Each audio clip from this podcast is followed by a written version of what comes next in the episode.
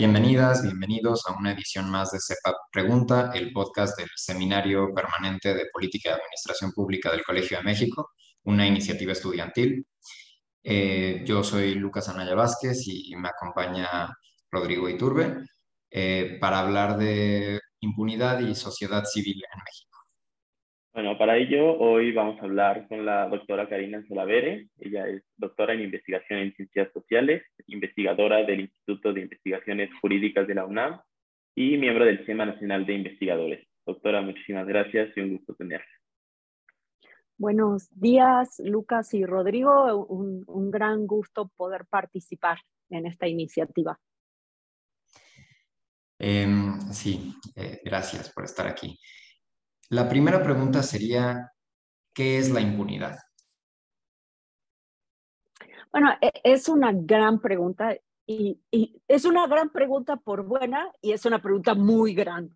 Entonces vamos a empezar por la, concepción más acotada de, la impunidad, ¿no? Eh, si uno tuviera que decir, bueno, en qué pienso cuando pienso de en impunidad es en qué actos tendrían que tener sanción, ¿no? que socialmente se establece que deben tener sanción, no la tienen. Entonces, hay algo que no está funcionando adecuadamente. ¿no? Esa es eh, la definición más eh, general y a su vez acotada de, impunidad y se utiliza eh, mucho en la parte del derecho que se dedica a la sanción, que es el derecho penal, ¿no? Porque no todo el derecho establece sanción. No todas las ramas del derecho establecen eh, sanciones, ¿no? Pero las que establecen sanciones delitos, a, las conductas consideradas ilegales, es el derecho penal. Entonces, cuando muchas veces hacemos referencia a la impunidad, cuando en México, por ejemplo, decimos hay 94% de impunidad, nos estamos refiriendo a delitos no son denunciados, ¿no? O que son denunciados pero no llegan a una sentencia y eh, nos, nos, eso no, nos lleva a pensar en cómo funciona el sistema de justicia penal, ¿no? Si castiga a quien tiene que castigar o si no castiga o si castiga a un grupo más que a otro. Pues bueno, yo diría es eso, que es que, en una sociedad los mecanismos de sanción establecidos para, para digamos, evitar conductas que se consideran inadecuadas no operan. Ahora bien, ¿cuál es el panorama general en el que se encuentra México a partir de la impunidad y cómo se encuentra el país dentro de la región, es decir, en América Latina? ¿Cuál es la diferencia que existe en la impunidad? Bueno, en México, eh, lamentablemente, eh, tenemos una impunidad casi absoluta. Y como les digo, los índices de impunidad miden en general eh, especialmente la sanción, ¿no? La, la, sanción a un delito. Y en, en, México estamos, oscila en los últimos años entre el 94 y el 96% de impunidad. Em, los delitos según la encuesta nacional de victimización, que es una encuesta que hace el INEGI, em, donde le pregunta a la gente si fue víctima de un delito en los últimos tiempos, qué tipo de delito y qué hizo, ¿no? Eh, si fue a denunciar, si no denunció, y si fue a denunciar qué pasó con su caso. ¿no? Entonces, lo que tenemos es que pues, los niveles de impunidad son altísimos. la impunidad es prácticamente absoluta. O sea, 9.4 de cada 10 delitos van a quedar impunes. es, eso en, en esos términos. Ahora, ¿qué hay que decir? Bueno, en ningún país del mundo, en ningún país del mundo hay impunidad cero. No, existe la impunidad cero.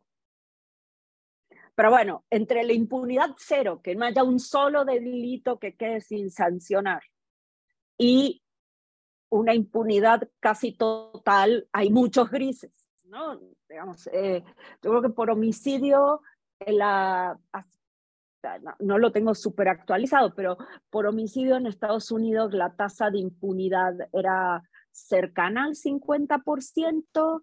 Eh, digo, como pueden ver, eh, no, no, no, hay, hay muchos delitos impunes y así sucesivamente. En América Latina la impunidad en general es alta, pero eh, México se encuentra en los niveles más altos de impunidad en la región, ¿no? En el sistema de justicia en la región.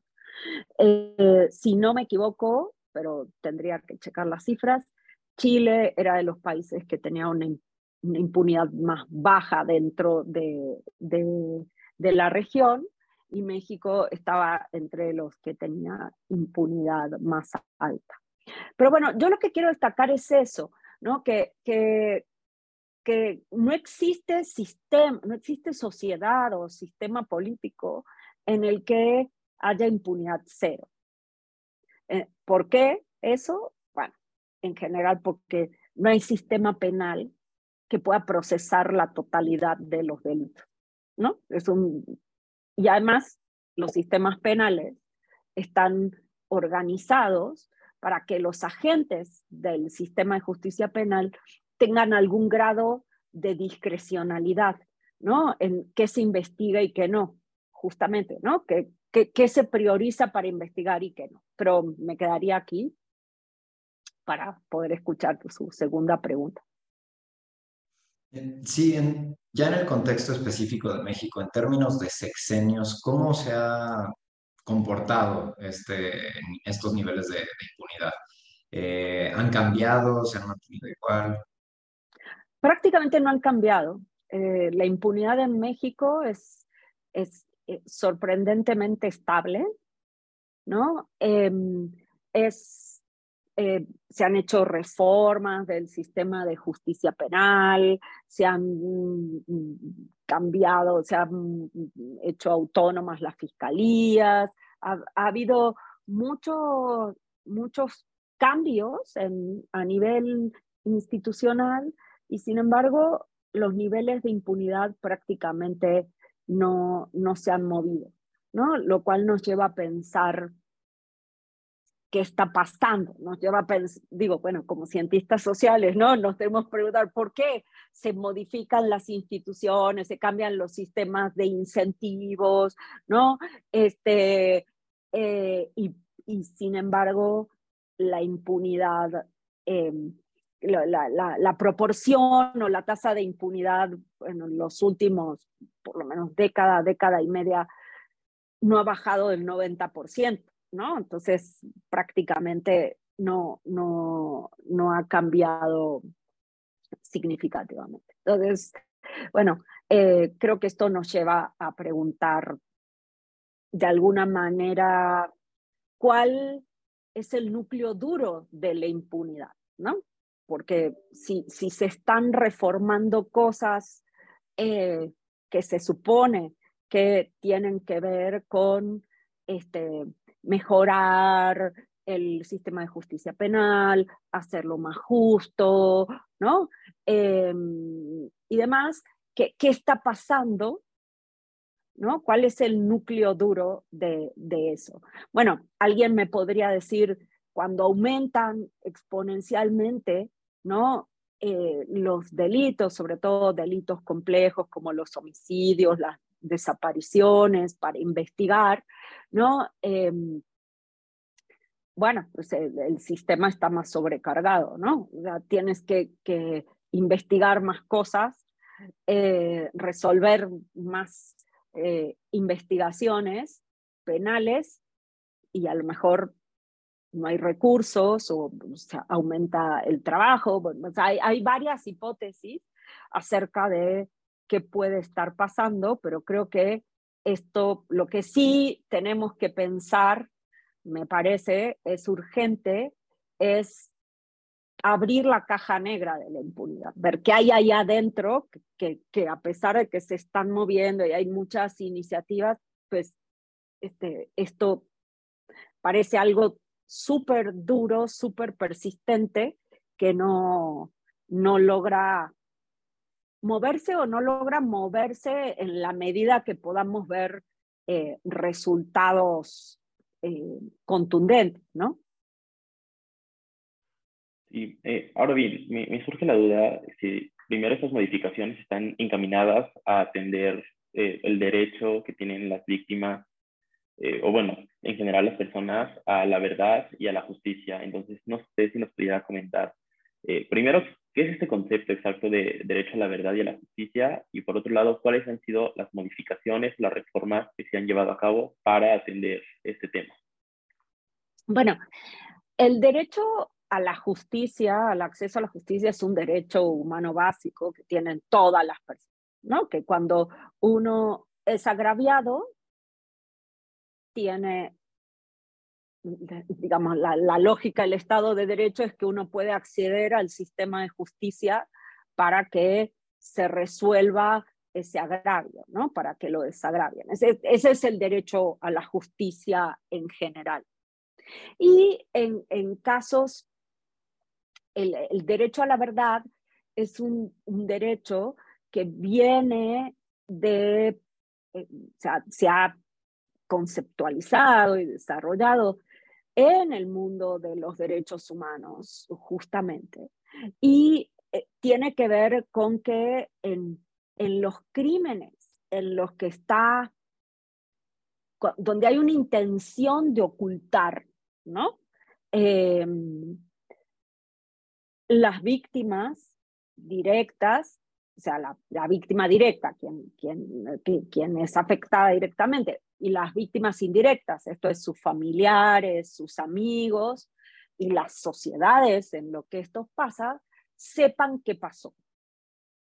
Sepan qué pasó. Yo trabajo desapariciones y es un caso típico, ¿no? La desaparición es una práctica que se define por ocultar. Desaparecer es ocultar a alguien, ¿no? O sea, yo ejerzo violencia a través de ocultar el paradero de alguien.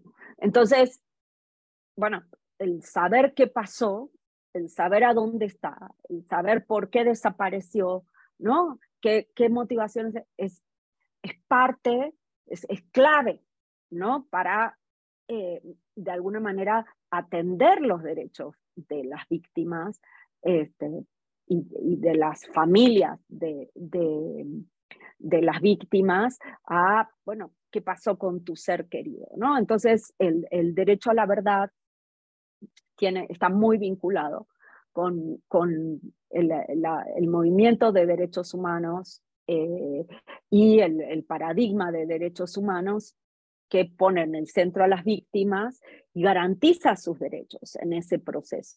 ¿No? El, el sistema de justicia de garantizar, por una parte, brindar la justicia adecuada para, para, para superar el agravio o para, para, para resolver el, el, agravio o para reparar el agravio y em, en los casos en que sea pertinente debe indicar qué pasó, construir una verdad. ¿no? A veces se hace a través del sistema de justicia, que uno siempre se hace una investigación penal, ¿no? Cuando ustedes ven como en las películas, los fiscales investigando y, y todo esto, se busca ver quiénes son los culpables, ¿no? Lo que se investiga es tratar de encontrar quiénes son los culpables, pero también este, cuáles son los motivos, qué pasó y qué pasó con la víctima. ¿No? Porque no solo se trata de encontrar culpables, sino el derecho a la verdad tiene que ver qué pasó con las víctimas. Entonces, como les decía antes, a veces esto tiene que ver, se procesa en el sistema de justicia, en las investigaciones que se hacen en el sistema de justicia, y otras veces se desarrollan mecanismos específicos, ¿no? como las comisiones de la verdad, ¿no? que no, no, no, son, no, no son parte del sistema de justicia, no es que se abre un juicio o una investigación, sino que son comisiones que se crean donde la gente va y em, se, se, recopilan diferentes testimonios y diferente información sobre lo que pasó en un periodo de tiempo para reconstruir ¿no? Las, los caminos o los patrones en las violaciones de derechos humanos o las atrocidades que vivieron las sociedades. ¿no? Chile tuvo su comisión de la verdad, em, con el informe RETI, em, luego este, Argentina tuvo su comisión de la verdad después de la dictadura militar y salió el Nunca Más, ¿no? que es una es el, producto, ¿no? El, informe de la Comisión de la Verdad se llama Nunca Más. México ahora tiene dos comisiones de la verdad en funcionamiento, uno este, por los crímenes eh, cometidos entre el 60 y el 90, las violaciones de derechos humanos entre el, cometidas durante el 60 y, y, el 90, ¿no? vinculadas con la denominada guerra sucia, y hay otra que, que, está funcionando en relación específicamente al caso Ayotzinapa. Esto es, son mecanismos que, que no se contradicen con la justicia, sino que muchas veces este, trabajan paralelos al Poder Judicial y que, digamos, también se, se comunican, ¿no? Pues muchas veces la información que, que logra, los informes que realizan estas comisiones de la verdad, son bases para poder empezar investigaciones judiciales. Claro, y a partir de esta situación em, estática y terrible de la impunidad, en la que hay niveles muy altos de impunidad en México, eh, que evidentemente impiden el derecho a la verdad de las, eh, de las víctimas, em, y que además estos niveles se han mantenido prácticamente iguales durante los últimos años, eh, ¿cuál ha sido, pues, ¿cuáles han sido los esfuerzos de la sociedad civil y de la comunidad jurídica para generar avances en la materia? Bueno, el, una cosa que, un esfuerzo muy importante para, para mejorar el sistema de justicia fue el impulso de la reforma del sistema de justicia penal que, se plasmó en una ley, en, una reforma constitucional en, 2008 y que eh, lo que establecía era el cambio del sistema de justicia penal, de, la manera en que se concibe el, castigo. ¿no? Em, México tenía un sistema que se llamaba sistema mixto, ¿no? donde el centro del poder en la investigación criminal estaba en, los ministerios públicos, en, las procuradurías, ¿no? en, los MPs, que eran quienes tenían fe pública y eh, llevaban adelante las eh, investigaciones y las, los abogados defensores de los imputados, ¿no? de los presuntos eh, responsables de, las personas imputadas estaban en una eh, posición, digamos, de, menor jerarquía y menor poder en el proceso. Y lo que se hizo, y hagan todo un sistema escrito, todo era escrito. ¿No? Esto que vemos en las pelis del señor fiscal y el juez, no, acá era todo escrito, ¿no? Entonces, se giraba un oficio para esto y se ponía otro escrito y se ponía otro escrito y, todo eran expedientes inmensos eh, con, eh, bueno, una serie de prácticas para, para, entender cómo funciona ese sistema. Les recomiendo que vean el, documental Presunto Culpable, que creo que lo, lo, resume muy bien cuáles eran estos problemas. Entonces, bueno, lo que mm, se hace en, el mismo tono que, que, muchos otros países en América Latina, hubo una ola de reformas penales, de sistemas de justicia penal en, en América Latina, es que se eh, pasa de un sistema mixto, ¿no? donde el centro es el Ministerio Público, a un sistema que se llama adversarial. que supone el sistema adversarial? Que tanto el Ministerio Público como los defensores, las partes, la defensa de las personas imputadas están en condiciones de igualdad en el proceso. Y que tienen que presentar pruebas, ambos en nivel de igualdad, ¿no?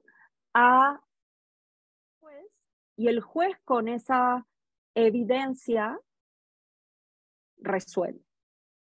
Entonces, ¿qué significa? Que si el Ministerio Público no hace bien su trabajo y la defensa hace bien su trabajo, pues si presenta mejores pruebas, si presenta mejores elementos, pues se van a caer los casos, ¿no? Y el juez no puede agregar cosas. El juez tiene que decidir con lo que le presentan, ¿no? En eh, las ambas partes. Y además pasó de ser escrito a ser oral, ¿no? Entonces ahora los juicios son orales. ¿No? Ya no es el expediente escrito, sino que hay audiencias orales donde el juez tiene que estar presente y las partes presentan sus, em, sus alegatos, sus pruebas, hay diferentes audiencias para diferentes cosas. es más parecido a lo que estamos acostumbrados a ver en las películas de abogados gringas, ¿no? En la serie. Bueno, yo soy fan de las películas y series de abogados abogadas. Entonces, es mucho más parecido a lo que estamos acostumbrados y acostumbrados a ver ahí. Entonces, bueno, hubo una primera reforma, fue esa, que hubo un movimiento muy fuerte de academia, organizaciones de la sociedad civil, cooperación internacional, que hay que decir que es una, una tendencia que emergió del sur, emergió de este, el, impulsor principal fue Alberto Binder, un, penalista em, argentino que eh, en la salida de la dictadura se dio cuenta de los resabios autoritarios ¿no? que tenían los poderes, los sistemas de justicia penal y empezó a promover la reforma, tuvo mucha acogida en Chile, este, fue dispersando y finalmente llega a la cooperación internacional, sobre todo el estadounidense, y hay muchos recursos para ponerla en, en, marcha. Pero sí, eso lo quiero enfatizar, ¿no? Porque hay mucha gente que a veces dice, no, es una copia de los gringos y en realidad el movimiento vino del sur hacia el norte y no del norte hacia el sur, ¿no? Em, y eh, eso fue, esa reforma es muy importante. Pero esa reforma tenía además otras cosas. Garantizaba los derechos de las víctimas y de los imputados. ¿no? las, las víctimas tenían derecho, por ejemplo, de tener una, de ser partes de, de los juicios penales y los imputados también, un derecho clave, la presunción de inocencia. ¿No? En, un, Estado de Derecho, todos somos inocentes hasta que se compruebe en última instancia que somos culpables. Y ante la duda, no se puede condenar a nadie. Em, y entonces esa fue eh, otra parte muy importante, ¿no? Los derechos de las víctimas y de los imputados. Em, pero a la vez, como comenzó en ese momento el aumento de la violencia en México, a la vez que se hizo esta reforma, que era muy garantista, digamos, de, derechos eh, para las víctimas y para los imputados, también eh, se incorporaron eh, algunas cláusulas que establecen como un régimen de excepción para el crimen organizado, ¿no? para casos de crimen organizado. Entonces, los casos de crimen organizado se mueven como en, otro, en, otra lógica, donde em, se puede detener hasta por este, que es el famoso arraigo, hasta por más de 40 días a, a una persona para indagarla, ¿no? Y el problema es que ahí hay una definición poco clara de que es bastante imprecisa de que es un grupo de crimen organizado, ¿no? Que un grupo de crimen organizado, según el código en México, son tres personas que se reúnen con el objetivo de cometer actividades ilícitas, ¿no? Em, entonces es una definición muy difusa, porque eso implica desde el cártel de Sinaloa a un grupo de estudiantes que, que van a cortar, que se organizan para cortar el ajusco o, o, el periférico, o no, eh, un grupo de científicos que forman parte de una asociación. Eh, entonces, bueno, eh, ahí hay todo un tema. Pero esa reforma se, em, fue muy importante, fue una reforma penal muy importante, eh, cambió la cara del sistema definitivamente y tuvo ocho años para implementarse. A partir de 2016 está en funcionamiento está vigente en todo el país y hay varios estudios, los niveles de implementación son distintos por estado, pero en general ya está funcionando. Yo diría que esa es una de los mecanismos que se implementó. Pero después, en otros casos, lo que se implementaron fueron actividades, esto, hay, eso, les decía, el movimiento fuerte de la sociedad civil, pero después a nivel de la defensa, ¿no? De, por ejemplo, de defensoras y defensores de derechos humanos, de personas imputadas, hay estrategias mucho más focalizadas, no una reforma constitucional, ¿no? sino estrategias más focalizadas. Por ejemplo, en los casos de desaparición, muchas veces lo que se han hecho son mesas de diálogo de los familiares con los ministerios públicos mediados por organizaciones de la sociedad civil y abogadas y abogados, en, hubo en Coahuila, en Nuevo León, y en otros lugares, y era, es un mecanismo donde una vez por mes ¿no? Las, las, familias, los abogados y los ministerios públicos se reúnen para ver cómo van los casos y establecen acuerdos de lo que tienen que hacer los ministerios públicos el mes siguiente. ¿no? Y vuelven a, checar el, el, mes siguiente. Entonces, esas son, esa es una estrategia. La otra estrategia que se ha utilizado también para tratar de evitar la impunidad es lo que se llama la federalización, ¿no? Muchas veces la mayor parte de los delitos se eh, procesan a nivel de los estados, ¿no? Pues la mayor parte de los delitos son delitos comunes, ¿no? De robo, homicidio, entonces se, son, se, se manejan con las fiscalías estatales, quienes están a cargo son las fiscalías estatales, entonces muchas veces en casos importantes lo que se busca, las familias buscan sacarlo del Estado y llevarlo a la esfera federal, que lo atraiga a la esfera federal para que em, salir de ese contexto, que por ahí pueda haber intereses o corrupción o amenazas del crimen organizado o autoridades locales involucradas que puedan obstaculizar la investigación y se federalice. Y otras estrategias también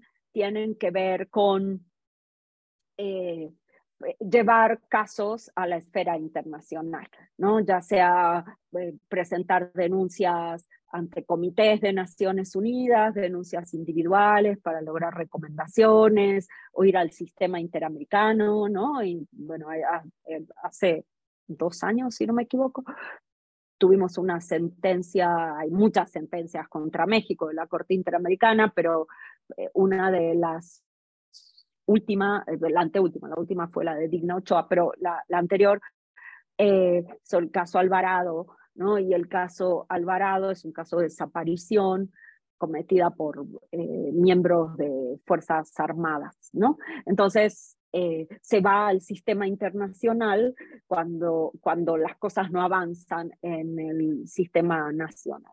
Y también hay organizaciones y abogados que lo que están haciendo ante la cantidad, la magnitud del problema de la violencia ¿no? que, que, está viviendo el país, la magnitud del problema de las desapariciones, más de 100.000, ¿no? Eh, están haciendo estrategias de alfabetización jurídica para la gente, ¿no? para que las propias personas tengan los elementos y puedan enfrentar a un ministerio público, puedan solicitar y hablar ese lenguaje para que puedan ellas mismas hacer seguimiento de sus casos y eh, bregar por sus derechos. Y si uno habla con, con familias, por ejemplo, personas desaparecidas que por, por su propia tragedia llevan varios años eh, buscando a sus familiares, uno se da cuenta ¿no? de, de cómo han aprendido, de cómo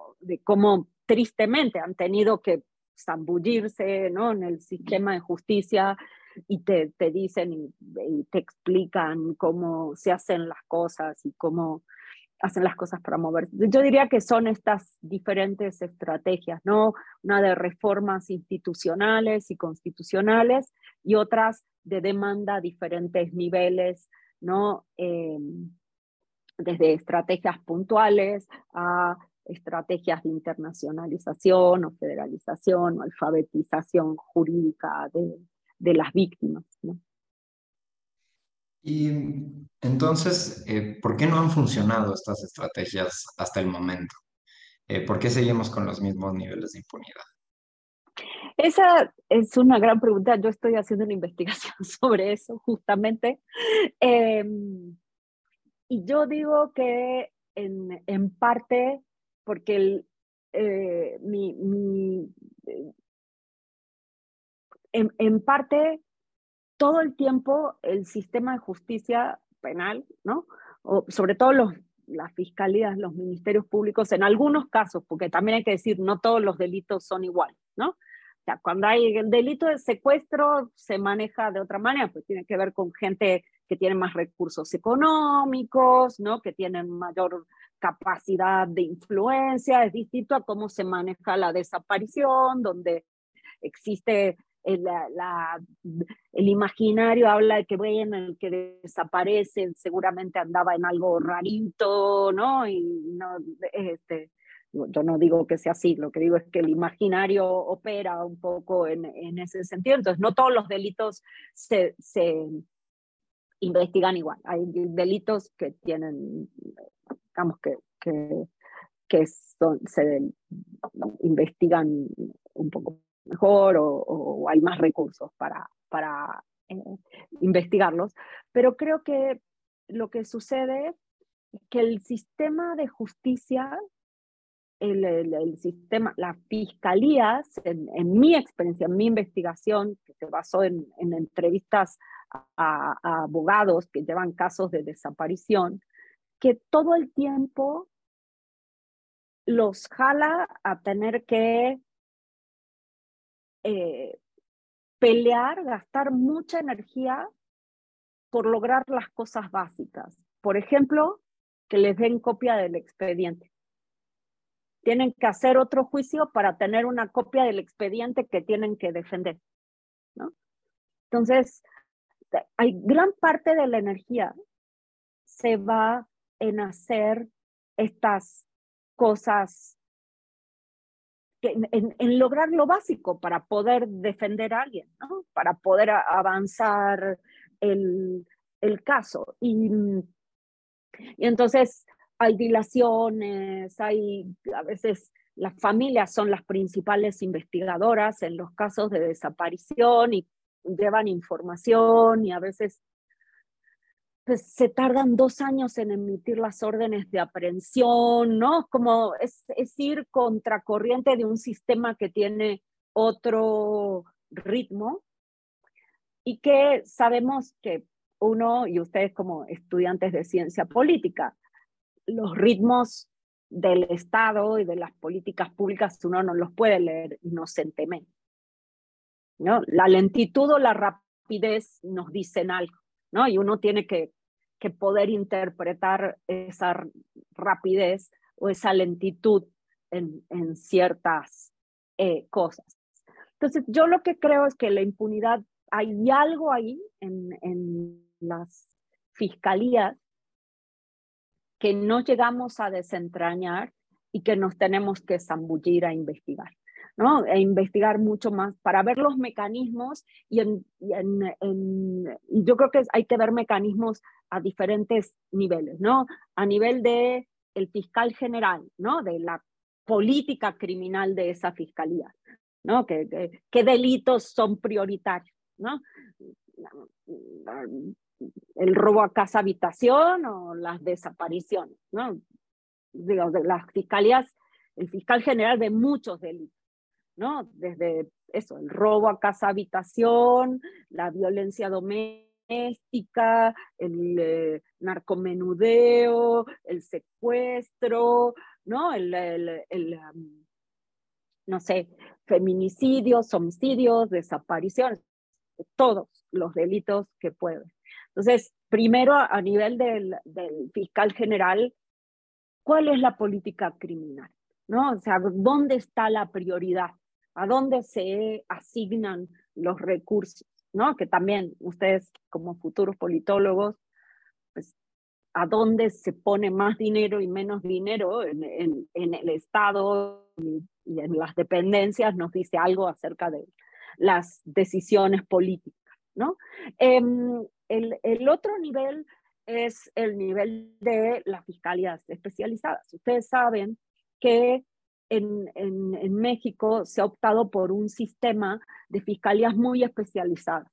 ¿no? Entonces está la Fiscalía de Feminicidio, la Fiscalía de Trata de Personas, la Fiscalía de Desapariciones, la Fiscalía de este, Violencia Doméstica, la Fiscalía de, este, no sé, crimen organizado, ¿no? Em, entonces, esto, em, esto genera este, mucha dispersión, ¿no? Porque un caso de desaparición muchas veces es un caso de, luego termina siendo un caso de feminicidio, un caso de trata de personas, las personas desaparecen por muchos motivos y eh, entonces hay otro nivel de decisión de cómo se coordinan, cómo se trabaja a ese nivel, qué recursos tienen, ¿no? Cómo, cómo, cómo eh, hacen las cosas.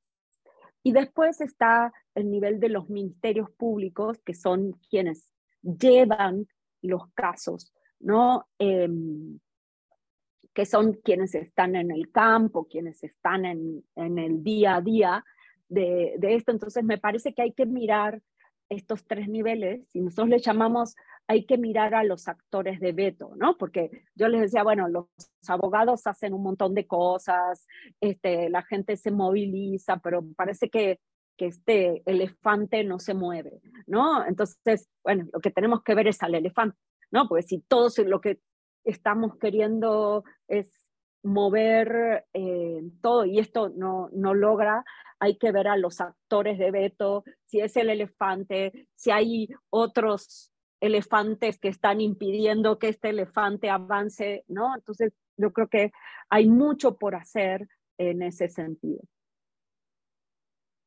Sí, eh, y justo esa era la siguiente pregunta que yo lo quería hacer, eh, que a partir de justo cuando yo escucho todo el esfuerzo que ha hecho la sociedad civil en la materia, y que sin embargo fracasa porque no logra reducir realmente los niveles de impunidad. Eh, ¿Por dónde diría usted que se debe continuar, a lo mejor desde este impulso de la sociedad civil, el combate a la impunidad? Y pues con el sentido de que se construya una estrategia que realmente reduzca estos niveles en la práctica.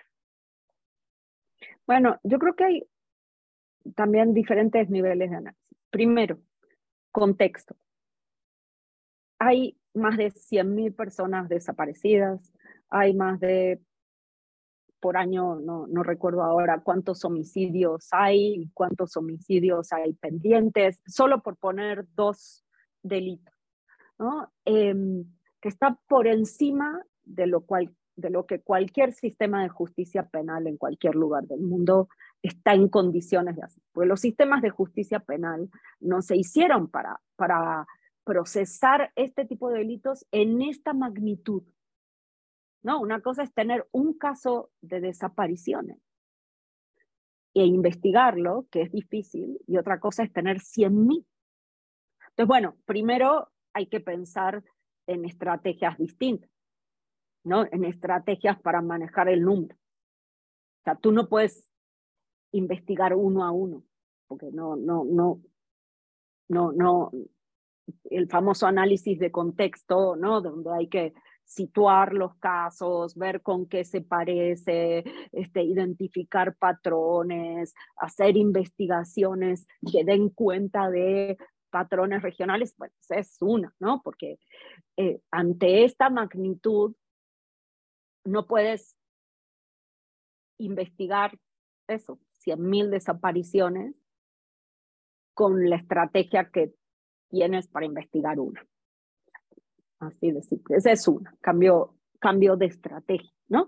Y creo que la sociedad civil en esto de implementar estrategias colectivas, este, pensar que además de la justicia penal hay otros tipos de justicia, no enfocarse exclusivamente en la justicia penal, sino muchas veces en, el, en la búsqueda, ¿no? En, encontrar a su ser querido, que es lo que más quieren, ¿no? Y por eso todas las iniciativas de búsqueda, las instituciones de búsqueda que se han creado, es una, es una estrategia. La otra estrategia es reconocer, esta, esta, es una estrategia por parte del Estado, ¿no? Reconocer que si tú tienes un problema de esta magnitud, no lo puedes resolver con las, con las mismas herramientas, es un problema distinto, ¿no? Si tú tienes que este, tirar abajo una montaña y lo que tienes es un martillo, pues no vas a tirar nunca abajo esta montaña, tienes que dinamitarla, ¿no? Para que pase algo tienes que dinamitarla.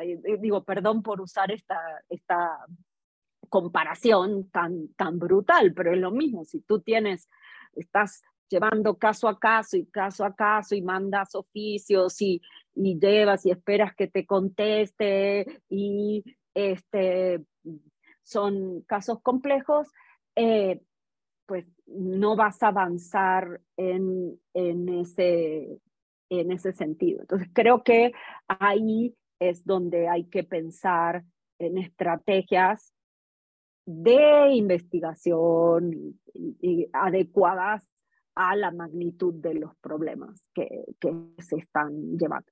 Y las fiscalías están, digamos, la, la, lógica generalizada, hay excepciones, pero la lógica generalizada es el uno a uno, ¿no? Porque cada caso es distinto. Y aunque tengas, entonces el caso este donde la persona desapareció en la carretera Nuevo León, este, de Monterrey Nuevo Laredo, lo lleva al Ministerio Público A. Y el caso de esta otra persona que también desapareció en esta carretera una semana después, eh, lo lleva al Ministerio Público B, pero el Ministerio A con el E no se hablan nunca. Este, y el C lleva otro caso que también sucedió ahí dos semanas después en la misma gasolinera y en la misma zona.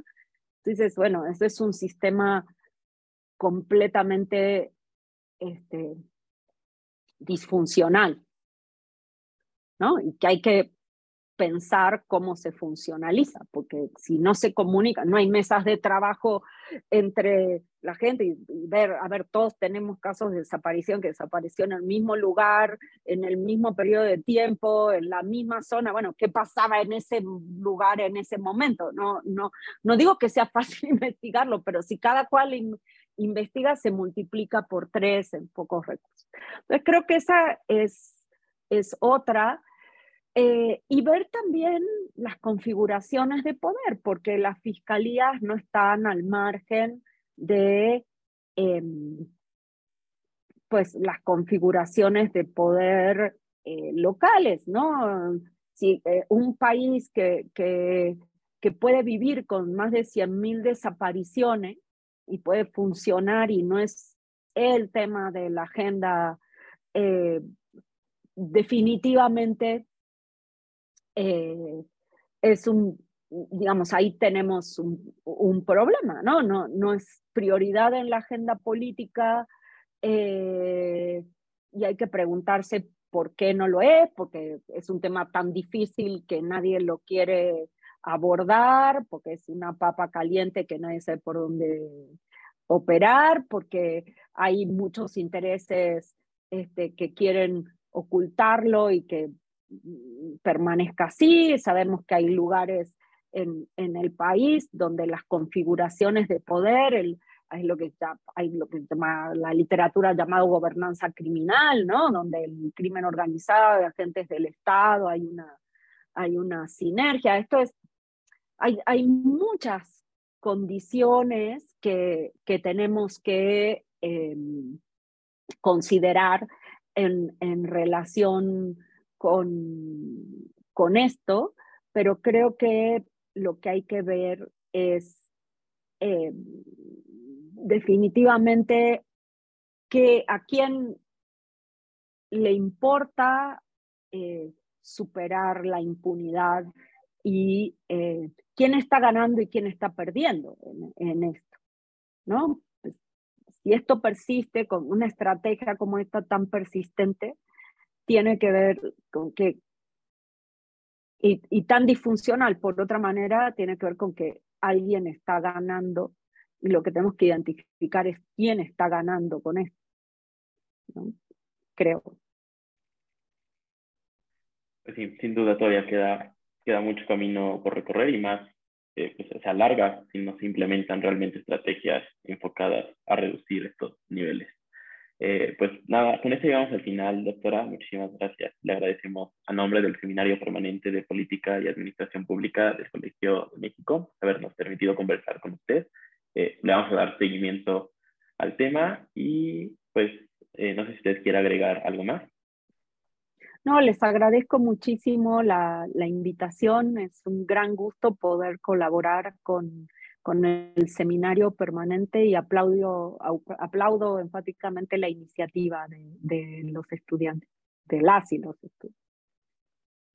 Pues, muchas gracias. Muchas gracias. Y les invitamos a seguirnos en nuestras redes sociales, en Instagram, Twitter y Facebook, así como en nuestro blog y en el podcast. Pues nada, este fue todo el episodio y muchísimas gracias. Hasta la próxima.